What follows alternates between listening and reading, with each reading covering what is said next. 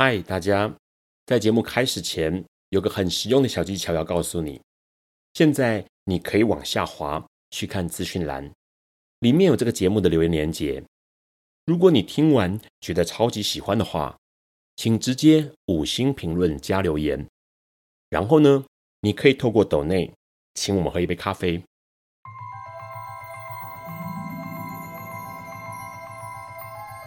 This is flaw. Alice is lost。尼采说：“没有事实，只有诠释。”幸好在本瓜的世界里，问题永远比答案重要。今晚，让我们一起。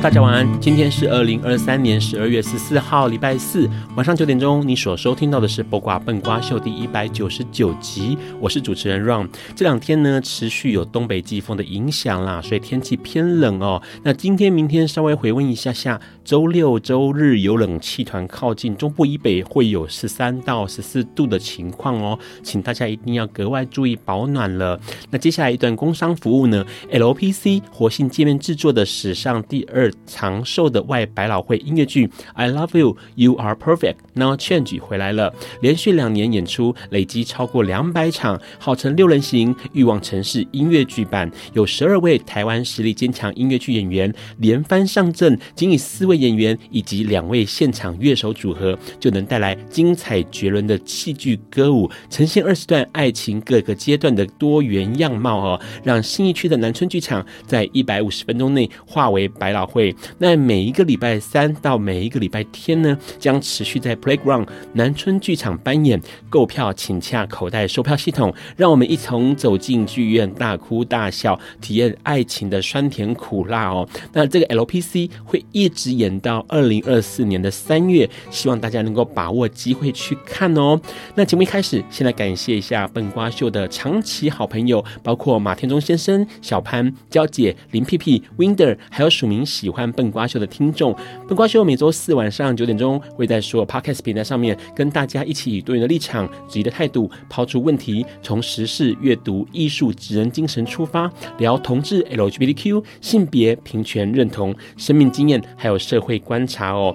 那我们赶快来看一下十二月七号到十二月十三号的新闻。这个礼拜刚好遇到了十二月十号，适逢世界人权日。那今年二零二三年也刚好是世界人权宣言签署七十五周年呢。因为在一九四八年的时候呢，联合国就针对基本人权进行了普遍的保障，来签下这一份宣言签署哦。那同时呢，在今年联合国以及瑞士政府呢，也从十二月十一号到十二号在日内瓦举办了两天的。活动，同时再一次的做签署这个人权宣言的副本，就是希望能够重申宣言内容的承诺啦。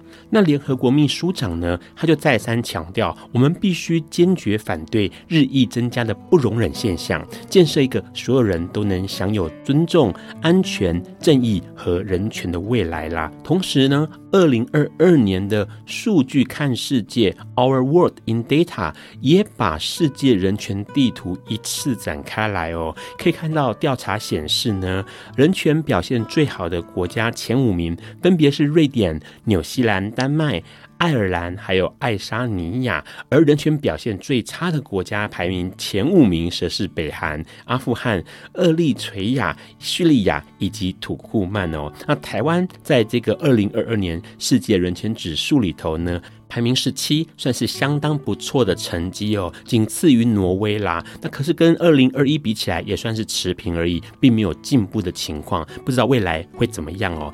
而台湾呢，也趁着这一次十二月十号视觉人权日呢，举办了人权海报设计比赛哦。那人权会的主委陈菊就说了，他说：“今天得到人权，不代表永远都会拥有，所以我们每个人都要非常的珍惜才好哦。”啊，当然了，因为今年还是人权七十五周年哦，所以呢，国家人权委员会呢就响应联合国这个系列活动，在一零一呢点起了灯哦。那灯的文字包括了《世界人权宣言》七十事物，还有人生而。自由平等，以及十二月十号世界人权日这些字样，就是希望大家能够哎知道我们现在目前的人权得来不易哦。不过呢，在十二月十号同时也有其他的声音出现了，这是台湾女性协会跟台湾团结联盟呢，他们就召开记者会讲一件事情，他们认为目前的女性生理单一性别空间不再受到保障。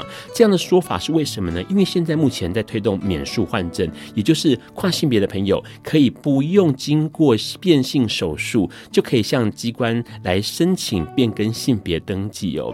那么在记者会上面呢，两个团体他们就穿着跟自己生理性别不一样的衣服出来，告诉大家说呢，每个人都有异装的表现自由，但是异装不代表跨性别。他们这样说的原因是因为呢，其实目前开始已经有这种男性的游泳选手宣称自己性别认同是女生，结果呢，他拿了女性比赛的冠军，而且还在女性更衣室向女性露出生殖器哦。那因为像是在国外的情况，会有反歧视。所以呢，女性就对这个选手是没辙的状态，对女生的心理造成很大的负担。除此之外呢，台湾的教育部也发公文了，希望呢学校能够让自我认同的女性可以由校方秘密安排进入女生宿舍，这都让女性感到相当恐惧。而且呢，在教育没有配套的情况之下，许多的女厕现在也变成了性别友善厕所，让女性感到相当的困扰，甚至还有男生自称是女性闯入女汤泡汤的地方，吓坏了所有人哦。所以呢，我们可以好好的思考一下，关于跨性别、关于生理女的这种单一性别的保护，应该要怎么做才会更妥善、更完善哦？除了这个之外，十二月十号呢，在香港也举办。了一点粉红这个活动哦，就是第九届的小众嘉年华啦。我们都知道呢，这是香港相当难得的性少数的活动哦，里面可能包括了同性恋、异性恋伴侣，当然还有变装的团体，以及呢今年才首次参与活动的无性恋团体哦。那当然，无性恋这个概念呢，目前也越来越壮大，很多人开始去讨论，哎，是不是真的一定要有恋这件事情，一定要有性这件事情哦，相当有意思，因为这个。暌违了五年，重新举办的这个 Pink Dot 哦，一点粉红活动呢，也让我们看到了亚洲区不一样的同志色彩哦，LGBTQ 的色彩哦。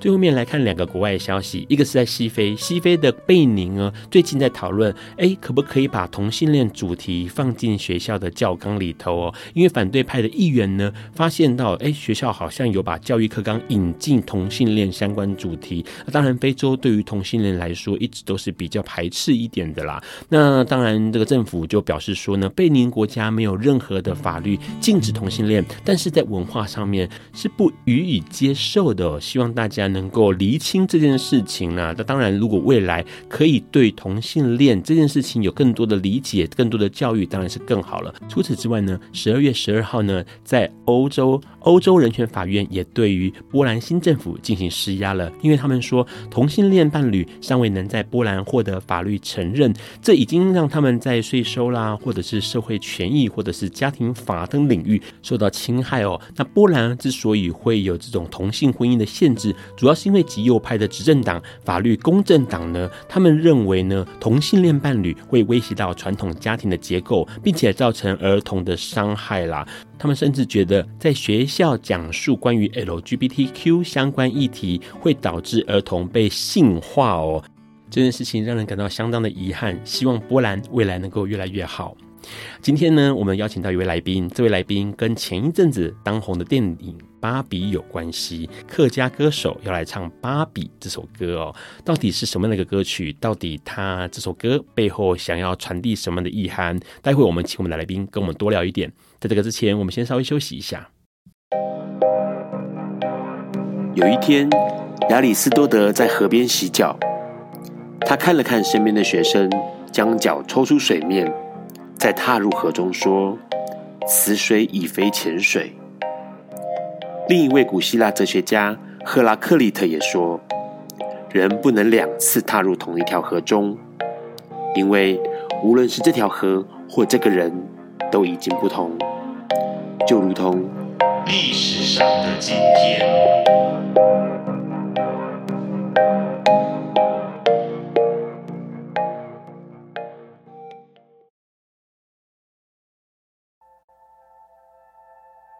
今天是二零二三年十二月十四日，一百一十一年前的今天，也就是一九一二年的十二月十四日，中华民国政府允许男性自由纳妾，也就是指一位男性能同时娶两个或两个以上的女性为配偶，是直到一九三零年颁布的民法亲属编，采行男女地位平等的一夫一妻制，与日治时期。依循日本民法规定一夫一妻，以及后来一九四五年民国政府接收台湾实行中华民国法律，强调不允许新纳妾，纳妾的情况才逐渐少见。妾又称陪房、偏房、二房、侧房、副房、外室、小妻、旁妻、庶妻、姨娘、小老婆等。中华民国政府初期也有姨太、姨太太的称呼，是指一夫一妻多妾婚姻中，获法律许可但地位低于嫡妻的女性配偶。说起妾最早的起源，可以从“妾”这个字去理解。妾是会意字，上面是辛苦的“辛”，下面是女性的“女”。甲骨文“辛”字是古代的行刀。表示有罪受刑的意思，所以“妾”这个字表示有罪的女子，也就是女奴。在先秦与秦汉时代，由于在奴隶制度下，男性主人往往会和女奴发生性关系，女奴甚至演变为专属于男主人的性行为对象。于是“妾”这个字转变成不再只是奴隶。而是由购买成为夫家成员的身份，这种行为称之为纳妾，而且妾与夫属于契约关系，是一种买卖，因此妾没有婚书，也就是结婚证书，而只有妾契，妾的契约。关于纳妾的另一个说法是，传统根深蒂固“不孝有三，无后为大”的观念。加上男尊女卑的偏执，导致面对不孕或生不出儿子时，便将责任加诸女性身上。因此，如果正是迟迟不能生育或仅生女性时，纳妾成为看似能延续香火的解答。只是纳妾到了后来，却成了男性为了欲念而做的行为。因此，古代的一夫一妻制。实际上是一夫一妻多妾，妻是正式配偶，需明媒正娶，称为正妻，或称正房；嫡妻、正室，所生子嗣称为嫡出，具有正统法理的继承权利。而贵族男子和特定情况下的平民男子可以纳妾，俗称偏房、侧室、庶妻。妾的数量不等，身份比正妻低，所生的子嗣也就是庶子，仍可能有资格继承家族遗产。而比妾地位更低的，则是姬嗣。姬嗣所生的子嗣称之为婢生子，在法律上与监生子同属非婚生子女，甚至有时不被视为家庭成员。这种男尊女卑、以男性为主体、物化女性的一夫一妻多妾制，自古实行到清代。宣统退位后，中华民国临时政府在一九一二年的一月一日成立。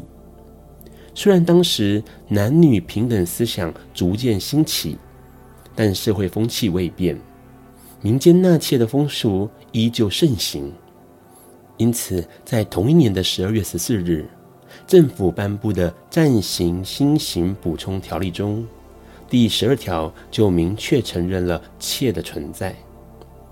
条例中解释妾的身份，凡以永续同居为家族成员之意思，与其家长发生夫妻类同之关系者，均可成立。法律不限何种方式。换言之，政府承认并允许纳妾这件事，男性只要有钱就可以随意纳妾，不受任何限制。因此，有很多人大量纳妾来炫耀财富。当然，当时的妇女团体也曾一度跳出来坚决反对纳妾，但仍不敌社会风气。甚至从一九一五年开始。北洋政府发布的民律草案亲属编，一九二五年的民法修正案，还更进一步对妾制定了司法解释和实际判例。例如，妻的对方人，也就是男方，称丈夫，而妾只能称家长，或是妾与家长不被视为婚姻关系。而被认为是有效的合法契约关系。后来，妾的身份更清楚定义为家属，具有私产持有权、被赡养权与一定的遗产继承权等。同时，妾有对家长承担保持贞操的义务。关于妾的司法发展，到了一九三零年，也就是中华民国建国十九年，戛然而止。国民政府颁布的民法亲属编废除了妾的制度，不再规定妾与妻的关系和在家庭中的地位。到了一九四五年，国民政府从日本手中接收台湾，适用中华民国法律，不允许新纳妾，否则触犯中华民国刑法第两百三十七条。有配偶而重为婚姻或同时与两人以上结婚者，处五年以下有期徒刑；相婚者一同。但传统习俗仍然存在，许多巨商富人不仅纳妾，更大方公开拥有妾室。例如台塑集团创办人王永庆、大同集团创办人林挺生、蔡杰生等。政治人物有前行政院长张俊雄。立法委员林静欣，演艺圈则有主播傅达人、演员雷洪、寇世勋等，都有台面上的如夫人。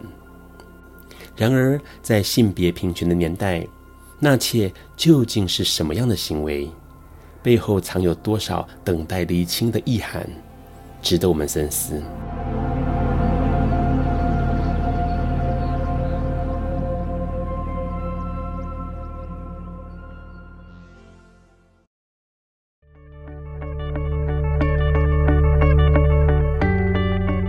今天是昨天的明天，是明天的昨天。今天可以是去年的今天，前年的今天，甚至是历史上的今天。但今天不会重来。你今天过得如何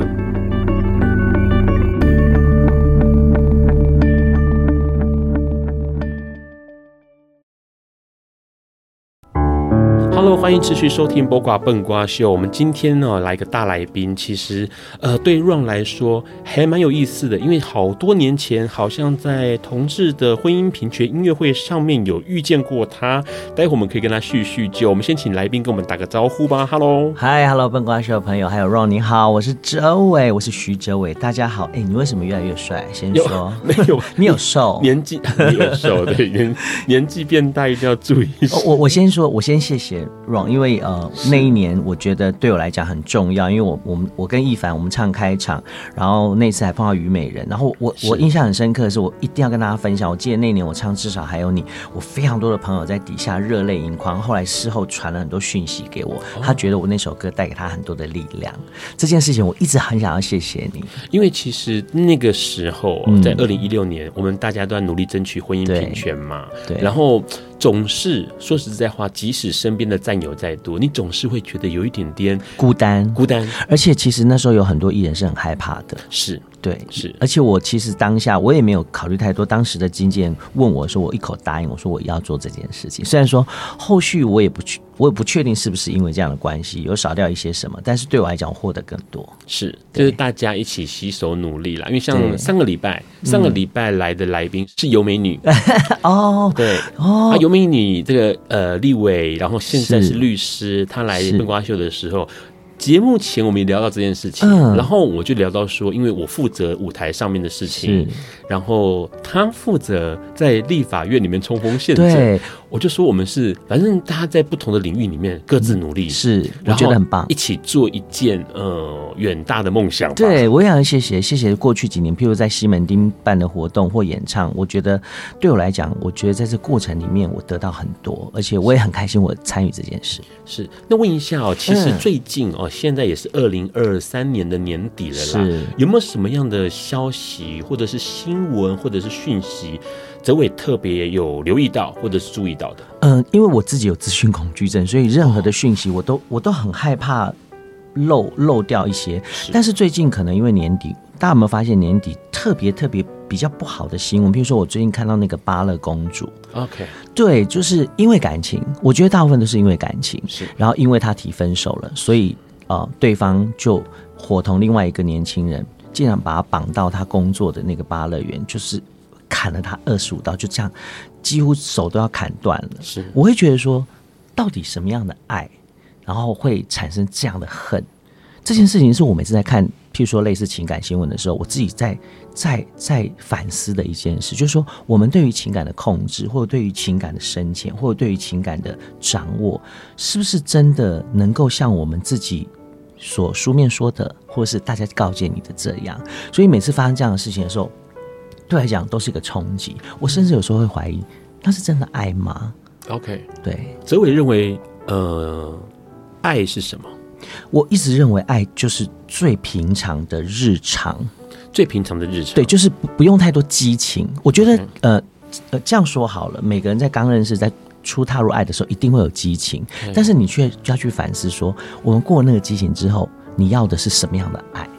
对我来讲，我觉得那个最日常的爱，譬如说，譬如说我跟 Ron 坐在这边聊天，然后如果他是我的另外一半，我觉得这也是爱的一种。OK，对，我觉得其实 Ron 之前哦，嗯、一直对于爱是什么这件事情充满了困惑。哎、欸，我也是、欸。后来我知道认识了我以前有在选修心理课，是然后这个心理老师他就告诉我说，其实爱有正确解答，哦、它不是主观的答案，它是就正确解答。我想知道，对，然后我就很纳闷，他让我花了一个礼拜的时间去想想看什么是爱，哦、而且它是标准答案，它就是正确解答。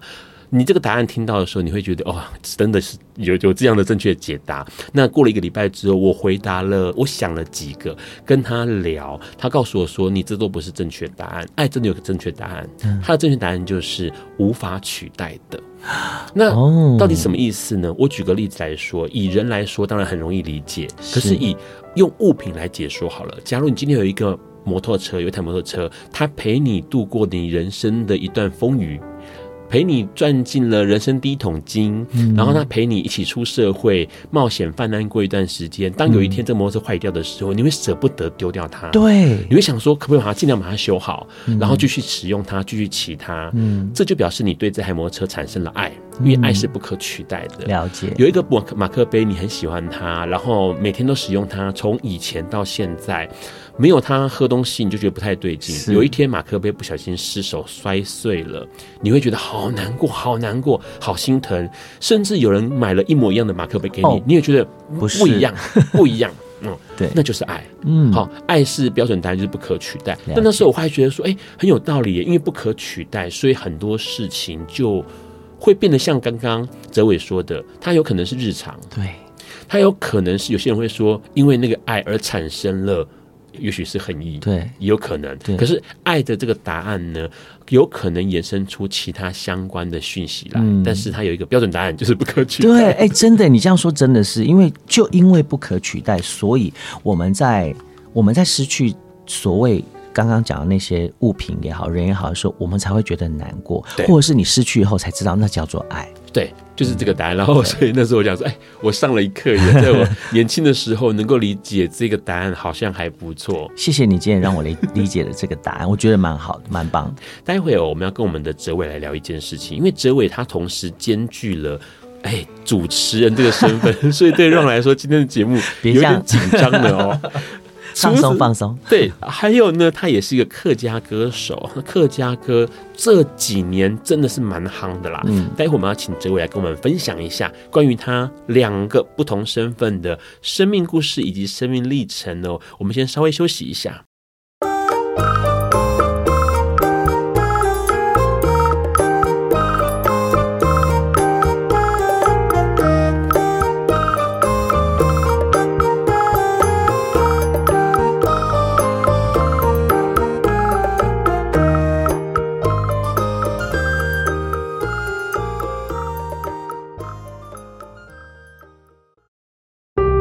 欢迎持续收听《播瓜笨瓜秀》哦，哎，节目一开始要先讲一件事情哦。二零二三年接近尾声了，这一年其实讨论度最高的两部电影，其中一部是《芭比》。喜欢笨瓜秀的人都知道哦，其实我们在八月的时候就提到了黎巴嫩这个国家认为《芭比》削弱家庭的重要性，而且内容呢宣传了同性恋还有性别转换，所以呢，黎巴嫩呢他们觉得跟他们的信仰还有道德价值观相互背离。因此下令封杀，封杀不准播芭比。除此之外，封杀的国家还有科威特、阿尔及利亚、沙乌地阿拉伯、卡达、阿联酋、埃及，还有巴林等中东国家都不能播芭比。但是我们今天的来宾就要跟我们聊聊芭比这件事情。我感觉那些国家不能去了。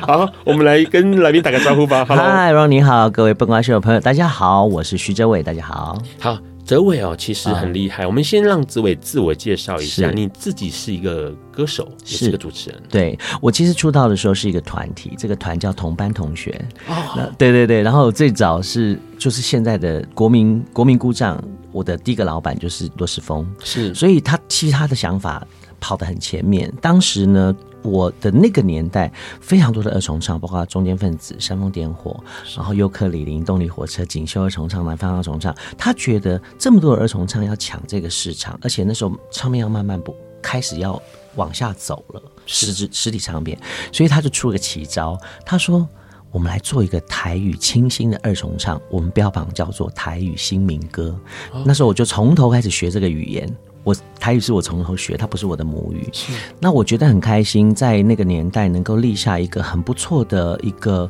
大家没有听过的台语，因为当年都是酒啊烟啊，可是我们就走台语和声，然后新民歌。到目前为止，这张专辑已经二十四年、二十五年了，还是非常多人喜欢，这是我觉得非常感动跟感谢的地方。然后，因为当时的唱片其实慢慢要走入不卖了，可是我如果说。当时我们的唱片卖多少张？现在应该吓死人。我们那时候卖了快二十万张，十七、十八万。对，可是，在当时来讲是很少的，因为当年都是二十万、二十五万起跳。是。那因为唱片环的不景气，然后很多因素，慢慢的我就走回了自己以前唱民歌或唱 pop 的那个身份。然后是因为一个因缘机会，朋友在景广，是。然后他就说：“哎，我们。”我们来弄一个创举好了，我们来做现场 call in、现场弹唱。他觉得我好像可以胜任这件事，因为我唱民歌嘛，对，会记很多歌，反应也快，对。嗯、没想到无心插柳，就这样子，我们在景广可能从北部做到全省联播网非常受欢迎的心情点播站，然后就引起了一片风潮，就后来很多人在现场唱歌，然后广播我是因为这样踏入的。那其实真的是无心插柳，因为后来我去发片嘛，然后广播其实一直没有停，包括我后来到呃景广还在中广，然后呃正声汉声，然后一直最后落脚在当年的台北之音。OK，对，然后跟跟李杜啊，跟娃娃姐，然后我们就做了一呃做了一档得金钟奖的节目，然后我觉得很开心，因为那时候连续入入围三年，然后我一直觉得怎么可能我会得这个奖呢然后因为得了奖之后，其实后面的一两年才会。才感受到自己得奖了，因为别人加注你身上的光环，那后后面就有压力。但是我很开心，我觉得广播对我来讲，它是一个，它是一个很好的陪伴。到目前为止，我后来在 Pop Radio，我做到现在已经第十迈入第十四十五年了。那我很感谢，嗯，广播给我的养分，包括很多听众，但很多现在的听众都说：“哎、欸，我都听你的节目长大，哎，或者说我听你的歌长大，哎。”那我觉得这几年比较。比较大的就是说，大家会觉得我是主持人。我插一波，插播一下。好，男艺人好好相处。如果是女艺人，听到这句话就不可以说 我多老，听我的歌长大。就男艺人好好相处哦。嗯，好，继续。所以我我很开心，因为因为我主我我主持人的身份在这几年一直被肯定，包括哦、呃，包括我去主持任何的音乐节目或是谈话性节目，都是在客家。因为这几年客家呃客家兴起，那。后来被发现我是客家身份之后，我非常谢谢客家委员会或还有客家电视台给我非常非常多的嗯机会，因为。他们一开始不知道我是客家人，因为我开始出的是台语唱片啊。对，谁会知道我是客家人？那因为客家，我我就很感谢，因为我是奶奶带大的孩子，所以母语对我来讲，它就是活在我的血液里面。是对。那主持这一块呢，我觉得我得到很大的成就，但是我心中都一直会有遗憾，觉得我是歌手出身，为什么我为别人写歌，或者是我不停的发单曲，华语、台语。都好，或或帮张信哲帮很多人写歌，可是我我都没有想过我自己音乐的路是不是要继续走下去。OK，问一下你怎么看待唱歌这件事情？唱歌对我来讲，因为你是唱歌起家，对，然后呃，很快你那时候主持踏入主持圈是几岁？嗯，哇，差不多呃，主持圈比唱歌再晚一些些哦，一些些。唱歌时候是几岁？嗯，唱歌。刚退伍没多久，所以大概也是十九二十，对，差不多，差不多。OK，然后对，呃，主持可能就是二十出头的时候，对，就开始了。对，然后主持一开始我也我也不懂得主持啊，我只是觉得我还一开始我还要稿子，还要干嘛？可是后来我发现，我发现，我发现，既然是陪伴，你就要有温度。OK，主持教我这件事情，就是说你有稿子，你自己在听广播或听别人的节目，甚至现在的 Podcast，你如果他是一个。念念稿子的，或是制式的，嗯，你就会觉得，哎，欸，他好像少了什么。即便这个人声音再好听，感情再丰富，是。所以我一直要求自己，在这个过程里面不停的学习，嗯，听别人怎么说话，或是你回到自己身上，你要想象有一个人就在你对面，是，你要跟他说话。那投射到唱歌这这件事，就像刚 Ron 问我的，你觉得唱歌是什么？唱歌就像我的呼吸一样。我小时候就很爱唱歌了，OK。但是我我说实话，我小时候的志愿是当老师。那时候是想要教书，教书。那我很喜欢小朋友，哦，可是现在也变成老师，因为我现在在有一些歌唱节目当评审，或是到校园当评审，也相对的变老师。那歌唱对我来讲，它好像是一个我没有办法丢掉的东西。嗯，它就是很扎扎实实存在我心里。我即使有跟自己说，包括在发这张专辑的时候，我我有犹豫，就是大家还知道我吗？或是大家还要听我唱歌吗？可是你知道当，当呃，因为我的节目。我的节目每一天晚上是 live，我的最后一首歌晚安曲，我都是现场弹唱啊。对，我就那天的心情，或是听众们的给我的呃 feedback，我会挑一首嗯大家喜欢的、适合晚上的歌当做晚安曲。这个晚安曲我也唱了十四年了，我已经唱了超过几千万首了，嗯，几千首了，不要说几千万，就是对，是。所以唱歌这件事情对于哲伟来说是。很自然的，就像刚刚你一开始提到你爱的事情，对，很自然，但是又不可取代。对，OK。可是你像你自己，刚刚你也说到说，你也创作音乐，你也创作歌曲，是你呃词曲都有。对，然后你是抱持什么样的心态在创作音乐？因为有一些人会这样问，是因为有一些人会把呃音乐创作赋予比较，也许是沉重的使命感。嗯，他想要用音乐说点什么，有，或者是要呃呃对抗什么，嗯，那或者是怎么样的心态，是你创作音乐上面的想法？初期的时候，我其实不不知道我会创作，OK，对，就像我的第一张专辑，我只是因为要出一张台语二重唱、台语新民歌，所以我重新学习学习另外一种语言，那我就发现说，哇，原来文字它是有力量的，那个力量只是救我自己，我会觉得说，嗯。我有一些不敢对外外面人说的话，我就用书写下来的。嗯，然后一开始我只是写文章，我很爱写文章。那久了以后，我就觉得，嗯，这些文章如果变成歌的话，是，那是不是更契合我自己唱歌这件事情，我觉得是一件很美好的事。所以其实我很多的创作，在我第一张专辑的时候实现，而且是我不熟悉的语言，我还得到了很多大师的认证的时候，我就突然觉得说，哎，创作好像是我在音乐当中必须要必须哦，它变成必须。为什么？因为因为它其实抒发了我的情感。我倒没有那么伟大，说我一定要说什么。那是因为后呃到后期，就是我自己有了一些小小的成绩，或者说我在创作上得到一些肯定之后，我就觉得说，嗯，我好像可以透过音乐，透过文字，给别人力量，跟说我想说的。嗯嗯，那你最常就是在音乐创作里头触碰到的呃议题啦，或者是主题啦，嗯、会都是哪一个方面的？其实都有哎、欸，因为我是一个很感性的人，我 Okay. 我我会觉得我通常都会以情感面，我我所谓情感面有很多，譬如说家人，譬如说朋友，譬如说爱情这一块，或者是包括这几年五六年来，包括我入围金曲奖的作品，它是在人文。譬如说，我在台北市寻找客家身影，我找到你之后，发现哇，原来你是客家人。我了解你的生命故事，我为你写歌。OK，OK，你是从你自己生命，或者是你自己生命跟其他人、其他人事物，也许还有地理，对，对这些冲碰触出来的火花，去进而写歌的，没错。OK，其实这对你来说也算是一个爬梳自己生命过程的方法吧？对，所以我在我才会说。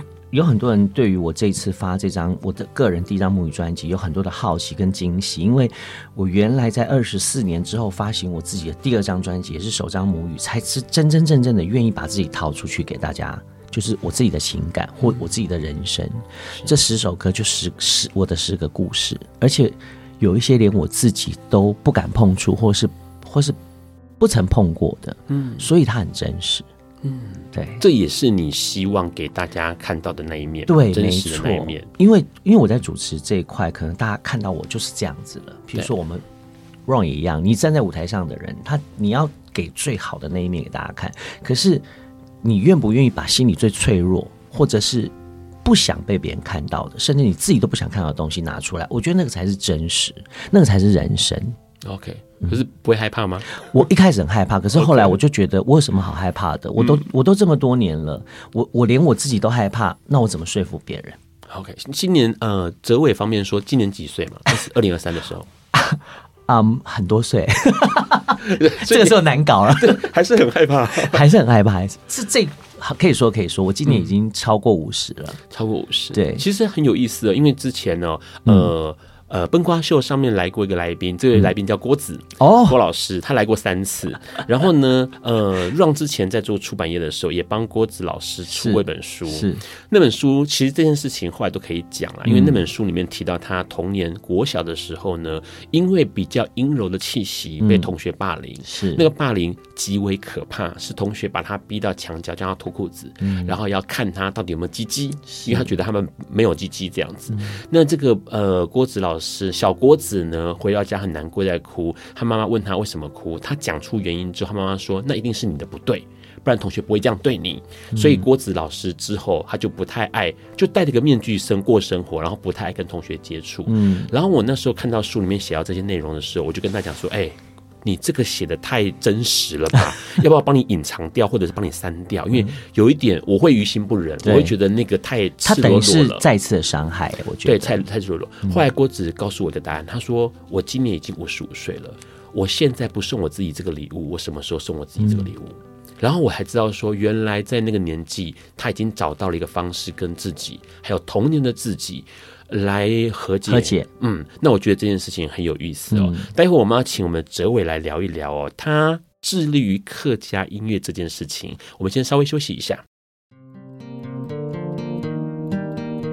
爱因斯坦说：“这世界不会被那些作恶多端的人毁灭，而是冷眼旁观、选择缄默的人。”苏格拉底说：“世界上最快乐的事，莫过于为理想而奋斗。”今晚，谁来跟我们说悄悄话？明人人悄悄话。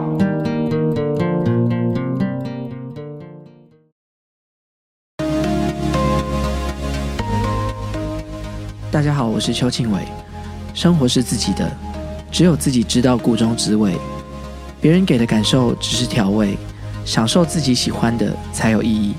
接受不完美的自己，接受现在的自己，和自己和好，未来的后悔就会变少。没有人应该一直都快乐，但我们都值得快乐。我们都有悲伤的资格，脆弱不一定是一种耻辱。用自己所有的能力去享受当下的感觉，才是认真的活过。享受自己的生活，享受当下每一个时刻，享受自己现在的样子。你不是孤单的。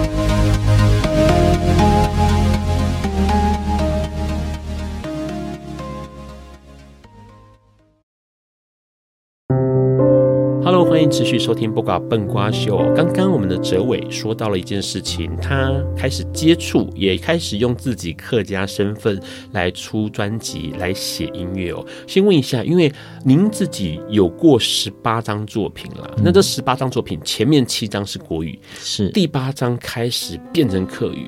欸、其实这件事情还蛮有意思，变成说你有点。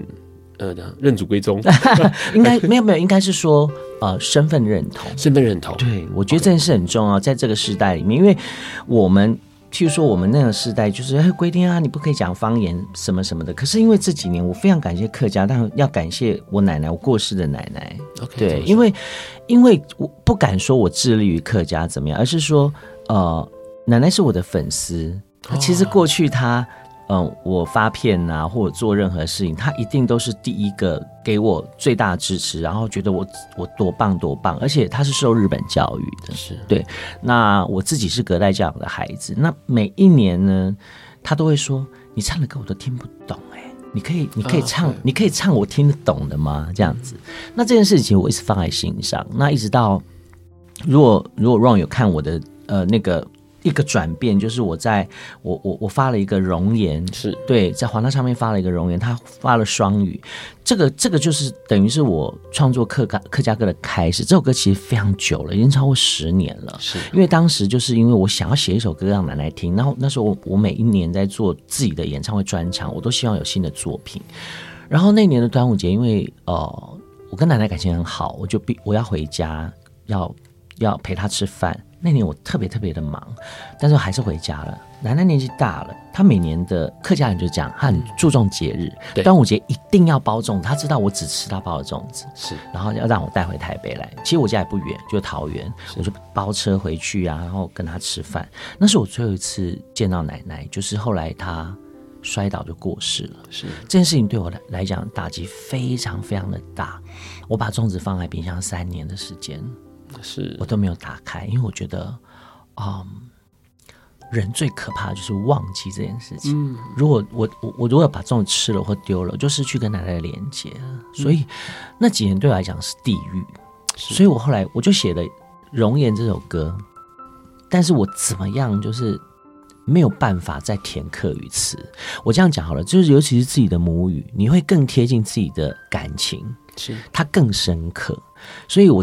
又在经过了三年之后，我有一天就是我要开专场，我想说糟了，我这次专场要给大家什么？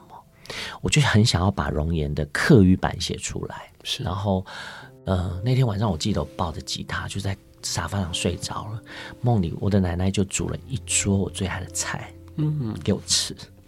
然后我起床之后就 就就流着泪把这首歌写完了。但这首歌带给我的力量是非常非常大，因为当年都没有发行它，但是它却成为客家的选秀比赛啊，或者是各歌唱节目所有选手最爱选的歌。嗯，它就它就它就有一个很重要的存在。是，我很谢谢我奶奶在在我的原生家庭的教育中给我很多很多的能很多很多的能量。是到现在为止都是，然后很疼你，他非常疼我。到现在，即使我要我有很重要的演唱或者是工作，他依旧来我梦中。我都觉得有时候我都觉得很不孝，他还是会在梦里煮菜让我吃，而且那些菜都是我最爱的菜。嗯，然后所以容颜算是开启了我写客家歌的开始。是，然后呃，慢慢的，我觉得我好像可以做到用这些歌影响别人。比如说容颜当时的发行。我去跑宣传的时候，有太多太多主持人因为这首歌，因为它有两种语言，是懂或不懂都可以都可以带入。然后每个人跟我分享，譬如说他家里还留着妈妈用过的梳子，或是爸爸留下的刮胡刀，或者是爷爷在冰箱里放了很久的酱菜。哇，我觉得那一年对我来讲，我觉得是奶奶给我的礼物。嗯，他觉得，他觉得我写这首歌应该要给更多人感动，是带着我的故事，然后，嗯，就这样开始我。写客家歌的过程，那我我常说，我并不把自己当成客家歌手，因为我自己是流行乐出来的。我因为我一直觉得贴标签这件事情，我不是很喜欢。是，就是说不是客家不好，而是我跟我们都跟大家一样，原住民也一样啊。我们其实都一样，我们就是歌手，我们就是音乐人。是，然后我会觉得，只是我们因为语言不同，或者是我们因为不了解，嗯，所以我们会有误解或者是隔阂，但是。回过头来，我我很庆幸，我可以用音乐做很好的沟通。嗯，对 Ron 来说很有意思。刚刚听到了两件事情，第一件事情就是，呃，哲伟很需要人陪。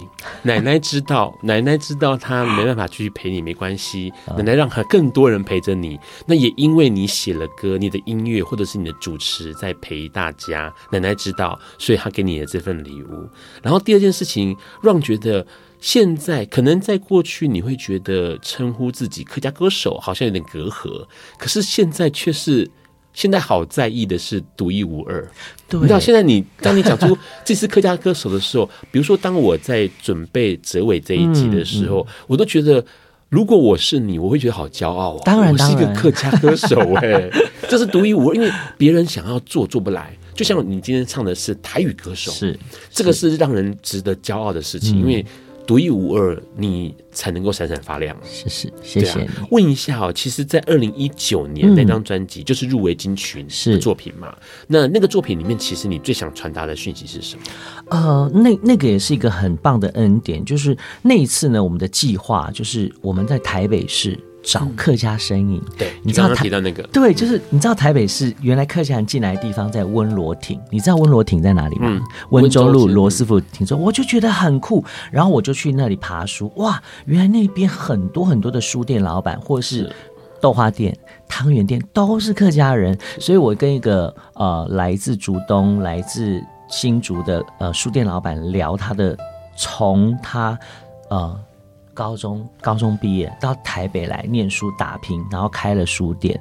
现在谁买书？但是你知道他守着的那个书店啊，实在很让人感动。我为他写这个人生故事。很巧的是，那一年我回到我自己的家乡龙潭表演，然后我就想说，嗯，我好想回老家看看哦，因为大家都搬，我们自己搬家了嘛，回不在不住在龙潭，我就开车然后到附近绕绕，哇，原来。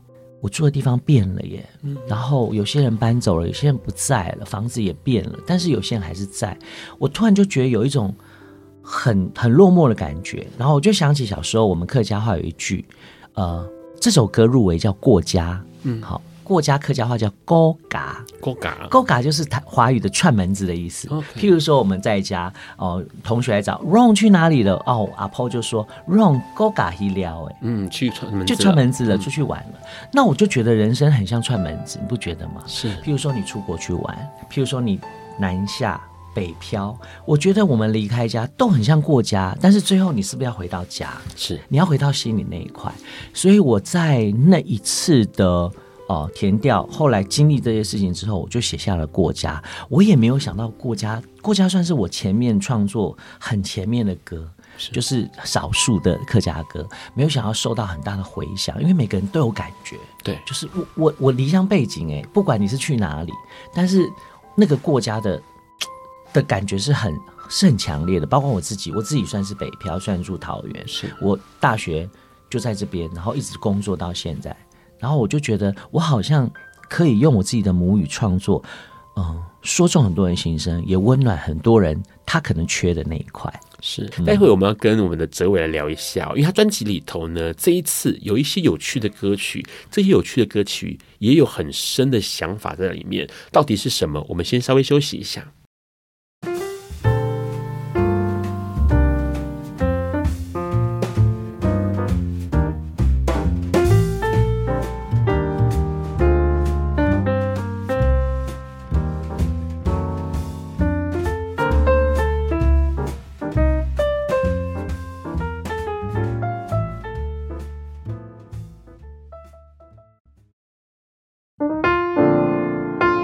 Hello，欢迎持续收听《播瓜笨瓜秀》。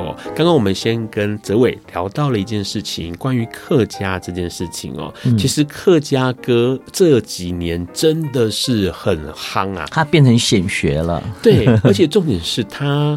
呃，显学。除此之外，现在的客家歌变得很厉害，对，各种的，不管是曲风，嗯、或者是各式各样的，你想到的，可能都是客家客家歌，百家争鸣。对，问一下，你在自己创作客家歌的过程当中，嗯、有没有遇到什么印象深刻或者是困难的地方？嗯、呃，我觉得我很 lucky 耶，因为我觉得可能因为生命经历的关系，我觉得我写的东西可能跟别人不一样之外，呃，最重要的是我。我我很感谢大家都能接受。那对我来讲，呃，一样的地方就是，大家写歌一定就是感情的抒发，是。还有所谓的音乐，就是你记创作，你记录下当时所有的情感、所有的氛围、人事时地物。我觉得这是音乐最美的地方。为什么？我很不喜欢讲，就是每个人讲说哦，那个歌是几年几年几年，可是我会觉得说，no，它就是记录了当时最真实的那个创作人或唱歌的人。音乐最美的地方就在这里。那这过程当中，我我必须要谢谢很多过去在一开始要开启哦创作客家流行歌的一些前辈们，他们立下了很多很好的典范。嗯，那我们从他的基础里面再往外延伸，所以我就是希望客家除了民谣。是爵士，是 Lo-Fi 之外，有一个新的选择，就是我这次专辑的 Trendy Pop。Trendy 是潮流，是是流行。我希望有一张真真正正的流行音乐专辑。嗯，因为大家会把音乐现在定很多曲风嘛，我只是希望大家有一个新的选择。所以我自己在创作这张专辑的时候，我下了很多的功夫，自己改变。因为我自己是唱民歌、唱 Pop 出身，我要怎么样？重新改变自己，让大家看到二十四年后再发行专辑，而且是我第一张母语专辑的我，我必须要给大家新的东西。OK，因为这一张专辑，二零二三年十月这一张专辑，呃，人工仔。是你的第二张完整专辑吗？对，十首歌，十首歌的完整专辑，嗯、然后同时全部都是客语，全客语，全客语。先说一下这个名称哦，嗯、这个专辑名称叫《人工仔》。对，我要跟大家分享一下，人是呃天地人的人，然后公是公母的公，对，仔就是公仔的公仔。对，OK，对对对，它是一个客家话吧？对，它其实是个客家话，客家话叫做。拧拱哎，往鼻腔走。拧拱哎，没有呢的，人家拧拱哎。拧拱哎，对，拧拱哎，在客家话里面就是娃娃、玩偶的意思。OK，对，那其实这张专辑哦，我在做制作过程跟别人比较不一样，就是我用 Hashtag 一月一单曲的模式。那我我因为是我独资，所以我就非常的省得用钱。然后我我希望每个月减轻我的负担之外，我也希望每一首歌它的质跟量都是很棒的。它的故事是很完整的，我用我一单那个单曲等于是用专辑的概念来做，所以收录到我的专辑之后，我的团队就会说，嗯，这个歌我们要发整张专辑嘞，那个可是专辑名称怎么办？他们一开始就说没有没有没有，就很直接，就是徐哲伟首张客语创作专辑，我说我 no 我不要，是 我实在不想要讲，因为我觉得那个太一般了。但是我们在苦思的这当中，我有一天洗澡。因为我自己有收集很多公仔，是在我印象中，我妹妹有很多芭比娃娃。我在洗澡当中，我就蹦出这个字叫“拧工”哎，然后我就是一直在念这个“拧工”哎，你“拧工”哎写成华语就是刚刚 Ron 讲的人工仔，对三个字。然后我就在想说，我这张专辑有写了好多公仔哦，芭比、丘比特。或者是 Superman，甚至是不会呼吸的一些物品，比如明灯、梳妆台，它就是公仔的一种。嗯、然后你把人跟公仔拆开来，人就在写我这个人啊。我透过公仔，我传递人心这件事，我就把我就赶快澡都赶快洗洗，然后把这个概念告诉我的团队。他们说：“哇，这个你好强哦，好像我。”他们被我说服了，我们就决定用人工仔这个概念，然后完整的把这张专辑做完。OK，好，刚刚有提到哦，其实这里头提到了蛮多的这个公仔。嗯、是，首先刚提到就是芭比，对，这个芭比是一个，是其中一首歌嘛，对，然后它也就是我们熟悉的那个芭比，对，就是熟悉，而且我很谢谢芭比哦，这两三个月带我到好多好多的地方哦，因为这首歌当初，因为这张我刚刚讲到它是 Trendy Pop 潮流音乐，潮流音乐我跟制作人讨论，潮流音乐有很多种，这几年流行复古。是，所以我们很希望做一张，做一首，在专辑里面比较跳、复古的舞曲，我们不约而同在我丢出的四五十首的 demo 里面，我们就挑了芭比。我跟你说，这首芭比我很早就写好，它是华语，是。我在写女性女力，嗯、我在写平权，我在写每个人都可以有自己的样子。是。你可以是芭比，你也可以是肯尼。所以我们在做的时候，我没有想到芭比电影要上，我们完全没有想到这件事，我们只是把它就做好了，然后把它重新填上我的课语词。我们一直觉得这件事很酷，没想到发行单曲发行的隔天，芭比电影就上了。对，然后我们就觉得天哪，怎么那么巧？然后后来因为呃帮我拍形象照的导演，他他的摄影棚有一个他朋友的婚礼上面要用的黑色盒子，我的制作人看到说，哎，你可以留给我吗？我给你听这首歌。他听了芭比，他很喜欢。他说这是法文歌吗？是。然后他就说他想要，他说服我用很少的钱拍一个 MV。是，然后导演让我最感动的是，在拍摄的前一天，他没有睡觉，他跟工作人员把盒子重新做，做成粉红色。OK，我很谢谢他们，因为他们很喜欢这首歌，他们听不懂，但他们觉得这首歌太酷了。是，然后拍完了，然后 MV 上了，然后也谢谢芭比，因为他上了第一天就破万了。然后我我在里面，我坦白说，我其实一开始没有办法说服我自己，因为不是我，可是后来。制作人说服我说：“你这张专辑不就要让别人看到不一样的你吗？对，你你就是在里面就是芭比帮肯尼换衣服，欸，哎，我们没有帮芭比换衣服，你不觉得这件事很酷吗？是他说服我了。然后这首歌还带我去哪里？这首歌后来还变成内政部警政署的短曲，嗯，影音这件事也太太酷，因为因为内政部那时候就说这首歌他们很喜欢，但他们我我还想你们听不懂客语，啊，他说没有没有，我们现在要供短影音，所以希望希望可以做一个三十秒短影音，你用芭比跟。”肯尼来做，然后我就给他们的法令啊，我就做了。譬如说反诈骗是一六五啊，我就开始做。做完之后，我第一次被被打枪哎、欸，是你知道为什么吗？为什么？因为他说芭比跟肯尼会有国际版权的问题，因为这是政府案，哦 okay, 他们怕麻烦。他说这个歌你可不可以再写一个版本？是，然后我就把芭比换成 Joey，把肯尼换成 Michael。你知道为什么吗？嗯，因为 Joey 念久就是 Joey Joey 恋爱注意。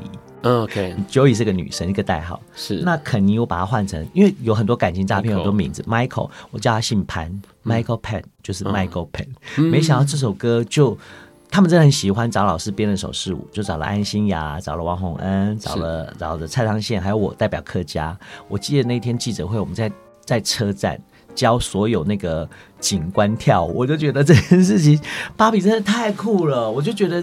我很感谢，我真的很感谢。而且重点是啊，其实这《芭比》这首歌，当时啊，我就跟那个哲伟在问他们说：“哎、嗯欸，有没有歌歌词可以让我看一下？因为歌词基本上专辑里头是客语歌词嘛。嗯、那因为 Ron 不懂客语，但是他们有这个有翻译，对。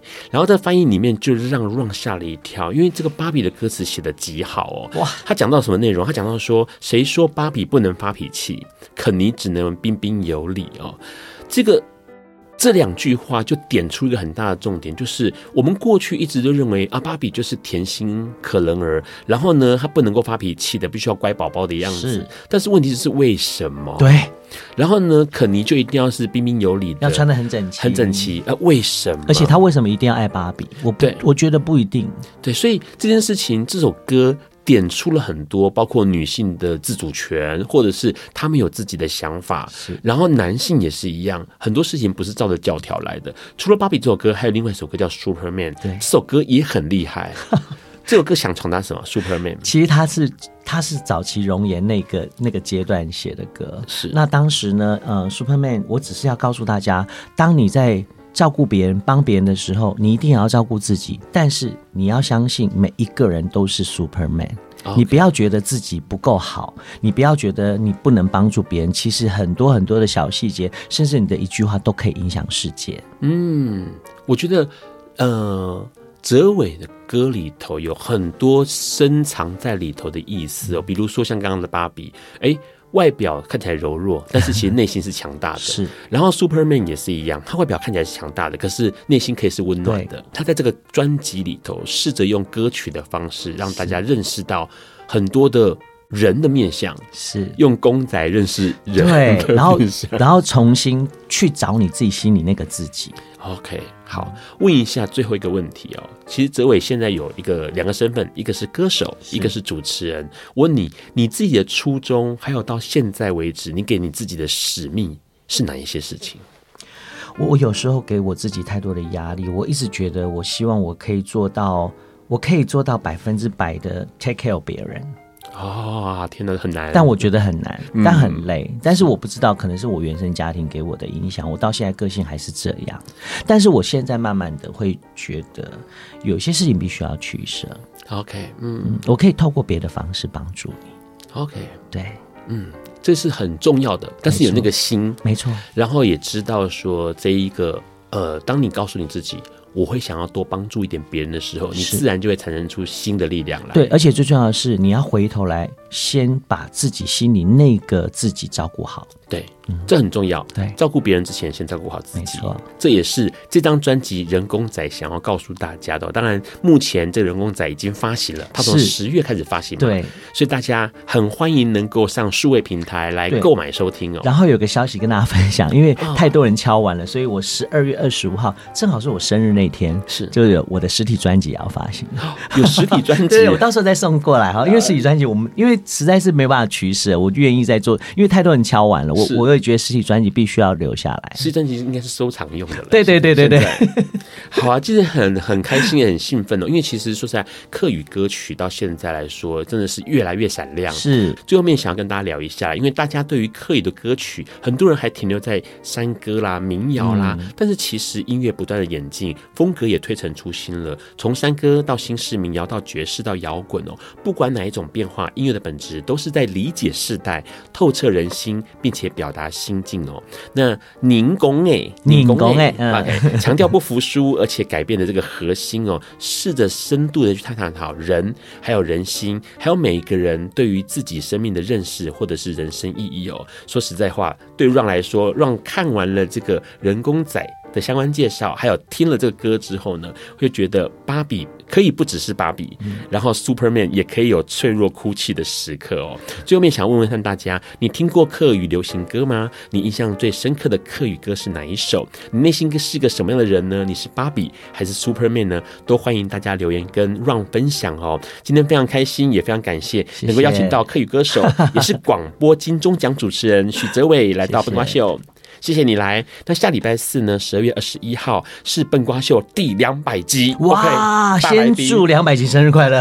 谢谢谢谢哲伟。下礼拜的大来宾是我们的阿姐苗可丽，要来笨瓜秀了。她要来开骂吗？不是哦，她要来告诉大家，只要你想，日子就能够照着你的方式过哦。今天的节目就到这边告个段落了。很开心笨瓜秀能够一直陪伴大家。我们下礼拜四见，拜拜，爱你们哦。